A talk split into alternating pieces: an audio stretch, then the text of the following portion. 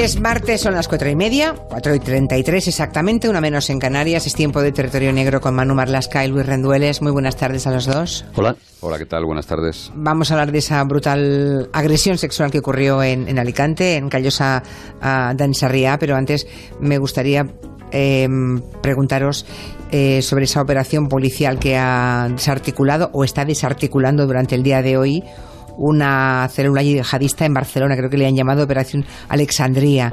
Si sabéis algo más de esta operación, de estos yihadistas que por lo visto tenían intención de atentar. Son antiguos ladrones de turistas, más de 300 robos, creo, ¿no, Manu? Más de, 350, robos, robos, a turistas en Barcelona y de esos 18... Eh, individuos argelinos y marroquíes, cinco al parecer estaban en un proceso de radicalización y tenían, lo que, como dices, voluntad real y acreditada, así lo dicen los mozos, voluntad real y acreditada de cometer un atentado en Barcelona, no se sabe dónde, y lo que no tenían era capacidad, es decir, no tenían explosivos, ni tenían venenos, ni más allá de que pudieran cometer un acto de los que se entiende como lobo solitario o improvisado. Y esos que son muy fáciles y muy baratos, ¿no? Hay algunos para los que no hace falta demasiada infraestructura, ¿no? Cinco de ellos pasan a la Audiencia Nacional porque se entiende que eran los cinco que estaban ya dispuestos a cometer algún tipo de, atentado. Aquí, aquí, aquí al lado ¿eh? de la radio. Aquí sí, estamos en Barcelona. o sea claro. se repite un poco el esquema de otras células yihadistas y la del 11M mm. sí que tenía similitudes más que con esta que con la que atentó en Cambrils y en la Rambla porque se trata de antiguos delincuentes, de, delincuentes, gran parte de la célula del 11 estaba compuesta también por gente de ese perfil, por delincuentes reciclados en yihadistas.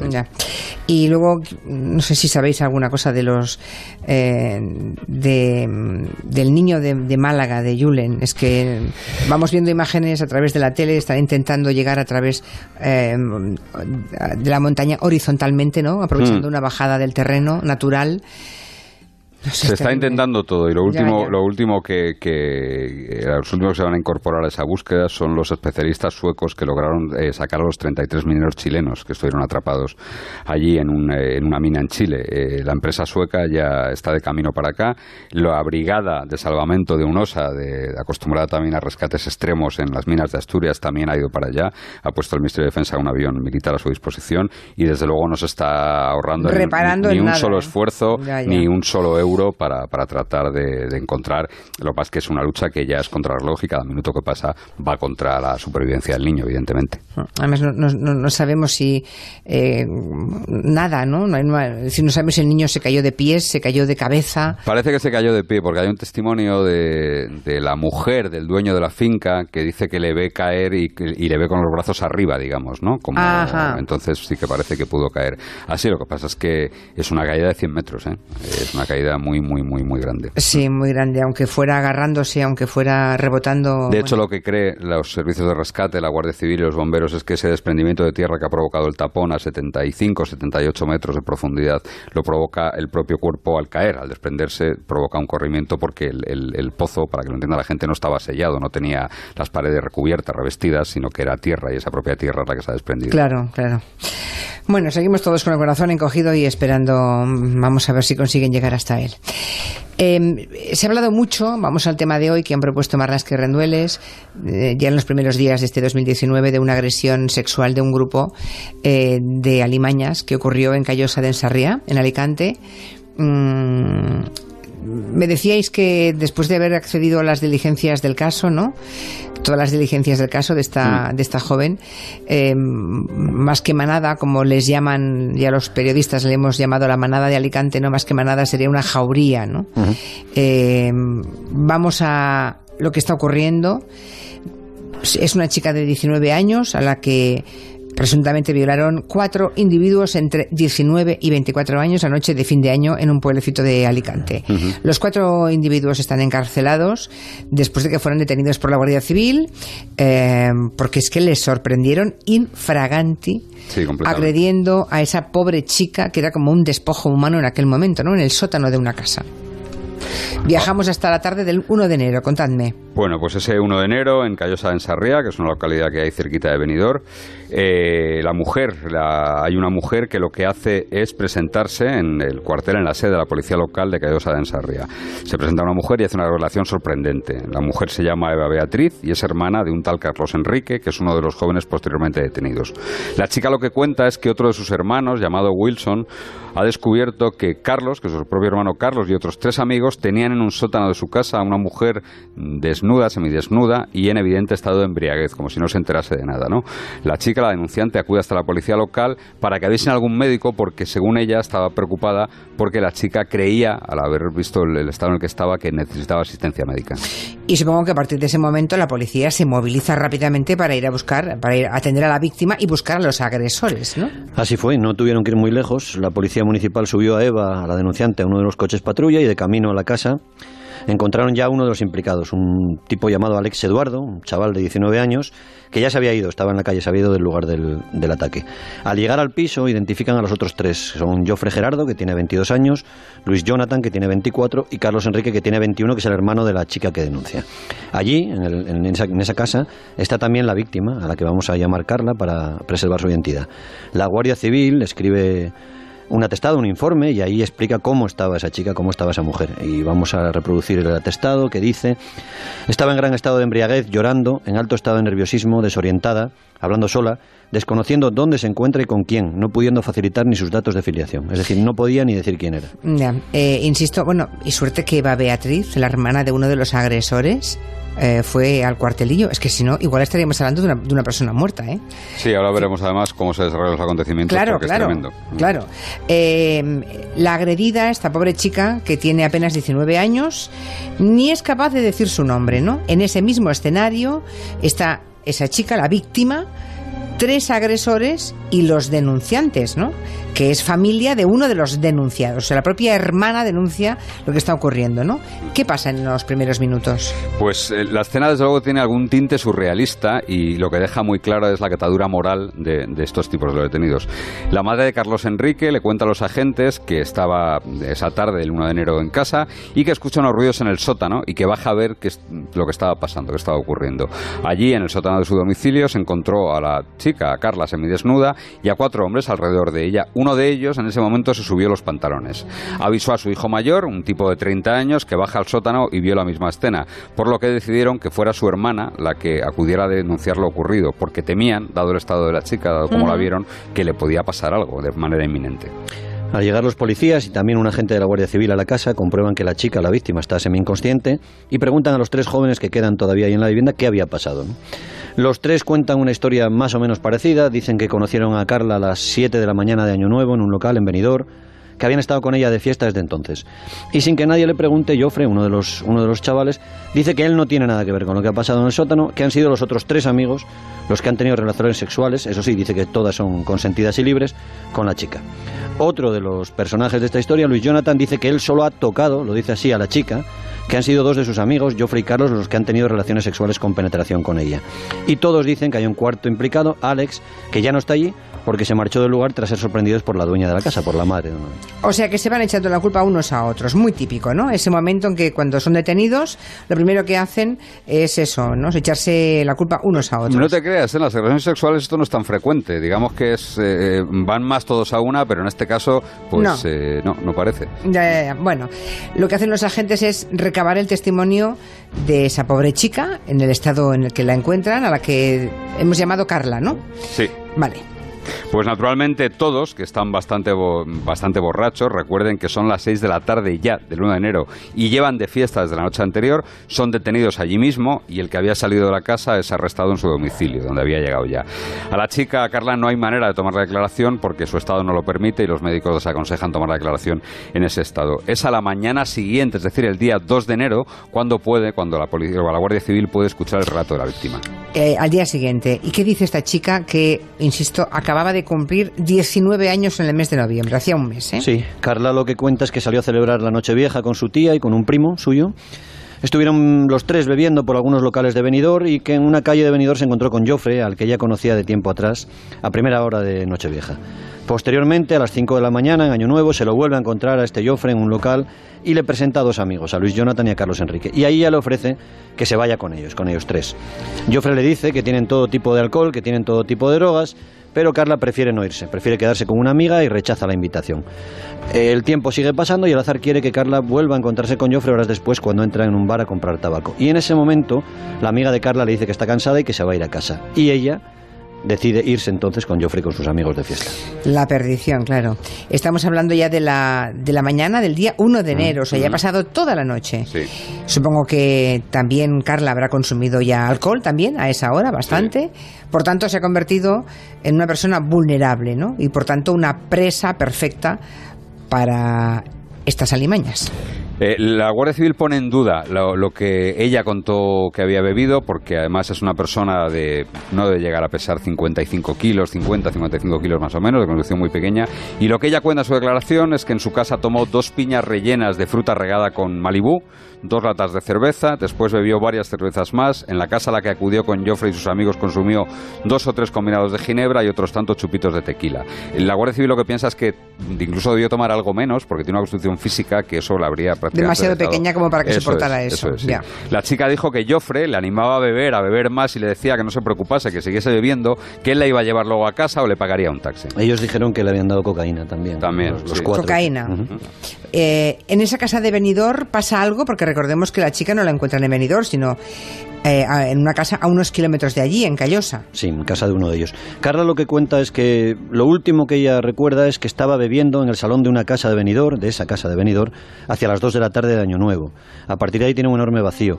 Eh, explica que en el hospital se da cuenta de que lleva una chaqueta que no es la suya, una chaqueta puesta que no es la suya, y que el mono y la ropa interior los lleva puestos al revés.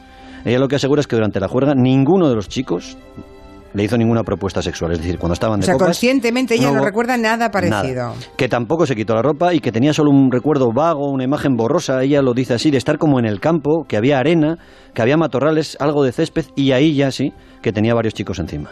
O sea, la chica ya fuera por lo que bebió o porque además le suministraron alguna droga para anular su voluntad, ya no recuerda absolutamente nada de lo que ocurrió, lo cual es terrible, ¿no?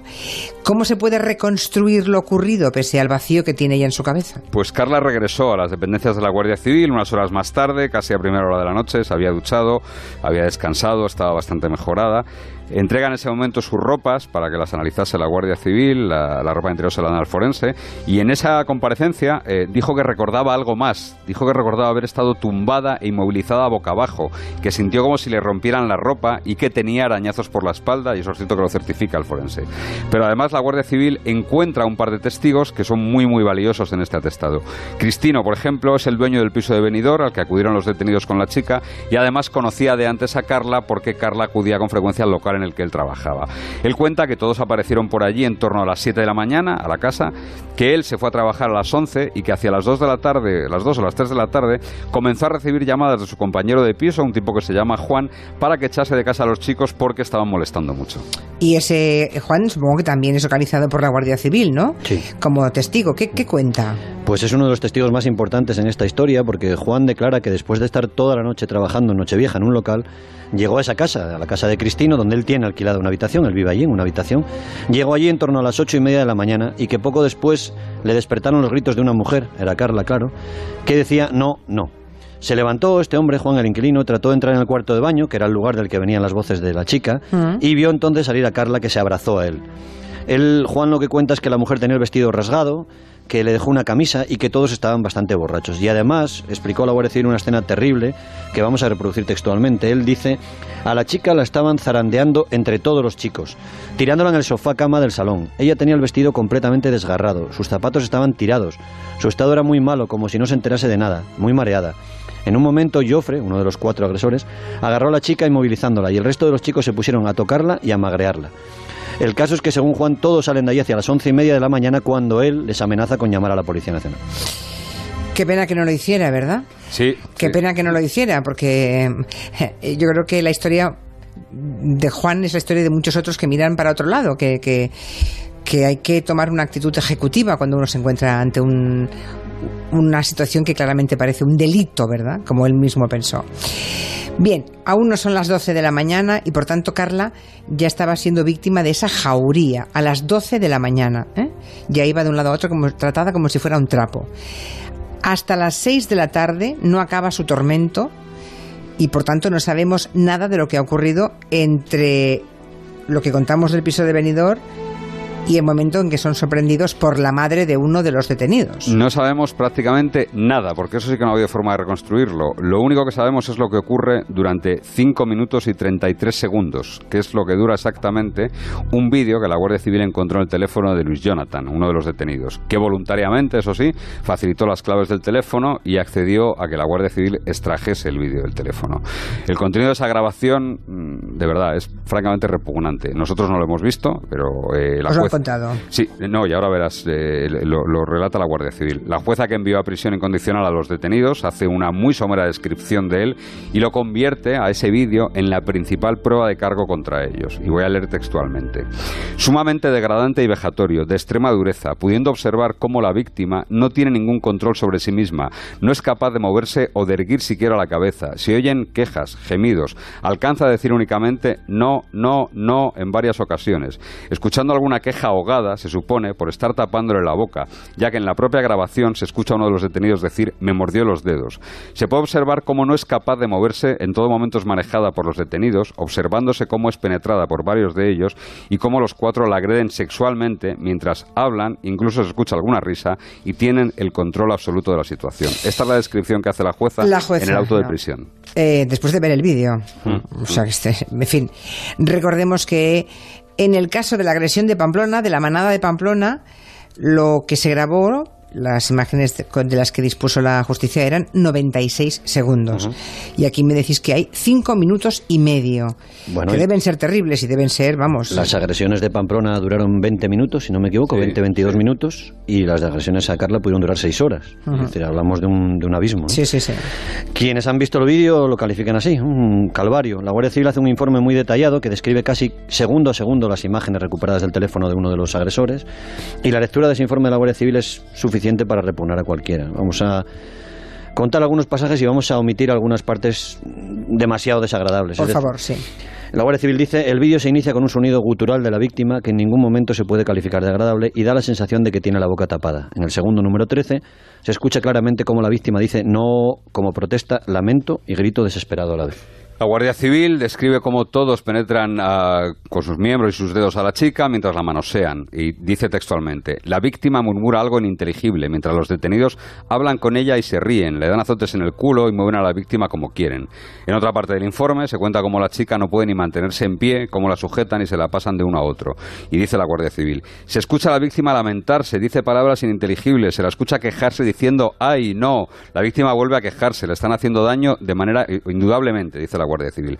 Aquí la sensación de dominio sobre la víctima es apabullante, todos encima de ella en una mezcla de manos por todas partes, hasta tal punto que uno de los detenidos dice, oye, no me toquéis la verga, maricones, que estabais tocándome a mí. Pues imagínense, eh, no hace falta ver el vídeo para hacernos una idea del tormento por el que pasó esta chica de apenas 19 años, 19 años recién cumplidos.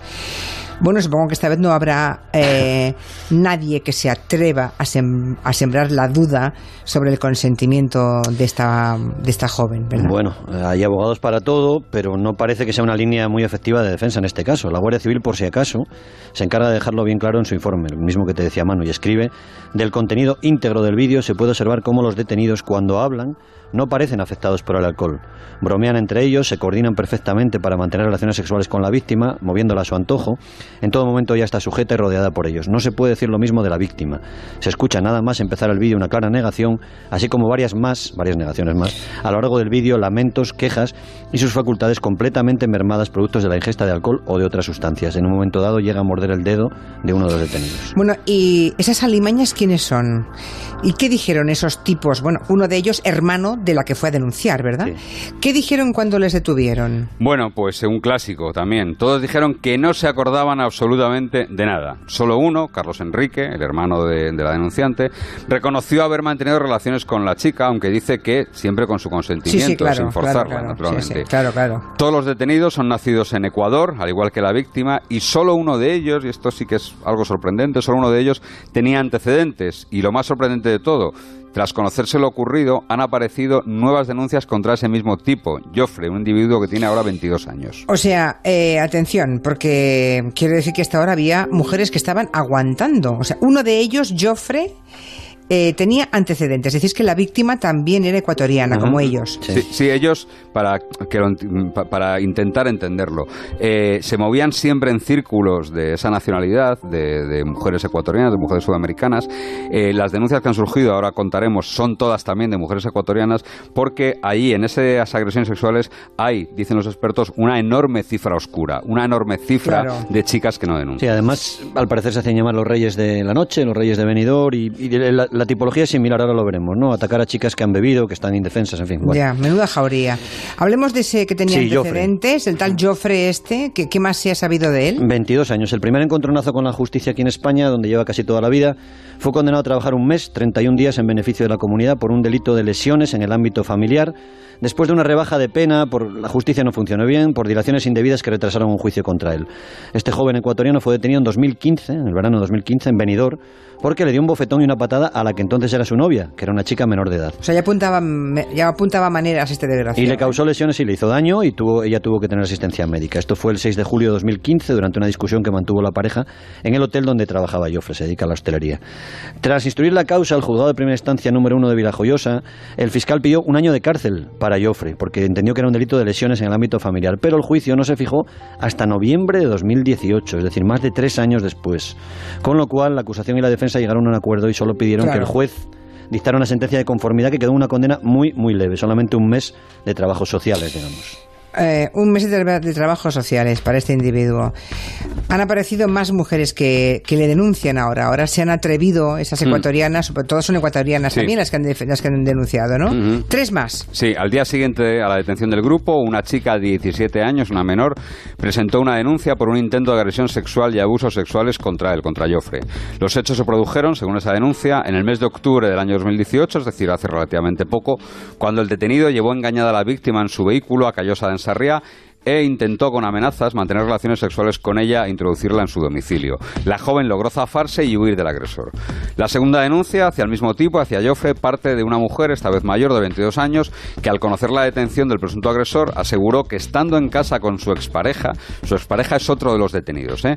En enero del pasado año se presentó Joffre junto con otro amigo, que permanece sin identificar hasta el momento, y que tanto su expareja como ella perdieron el conocimiento hasta el día siguiente cuando se despertó desnuda de cintura para abajo y con lesiones internas en sus, en sus órganos eh, sexuales. La tercera denuncia la presentó una expareja de Joffre, una chica de 18 años, que ha señalado que durante un viaje realizado en junio de 2018 con unos amigos, el hombre le obligó por la fuerza a mantener relaciones sexuales con ella tras una violenta discusión. pues una buena pieza este individuo, ¿verdad? Por aquí hay uno que dice, el testigo que observó la situación debería ser acusado de cómplice. Hombre, no, es un testigo. No, no, no, vale, de acuerdo, sí, pero vamos a ver, es que hay que animar a que la gente... Mm, sí, Julia, te entiendo, pero es un ecuatoriano que vive allí, que tiene la habitación alquilada por horas, que no es el dueño de la casa, que no los conoce y muchas veces es difícil, es difícil denunciar. Ya, ya, ya. Hay que denunciar, pero no es, no es tan sencillo.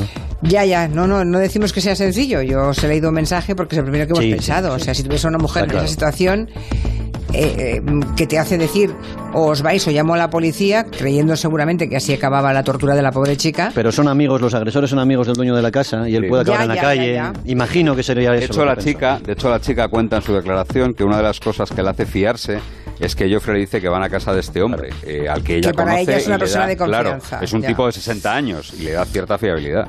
Pues que les caiga encima todo el peso de la ley, de verdad, porque es repugnante lo que han hecho. La jauría. Gracias, Manu, gracias, Luis. Hasta luego. Hasta luego. Nada de más nada, jauría, auténticas alimañas. Bien.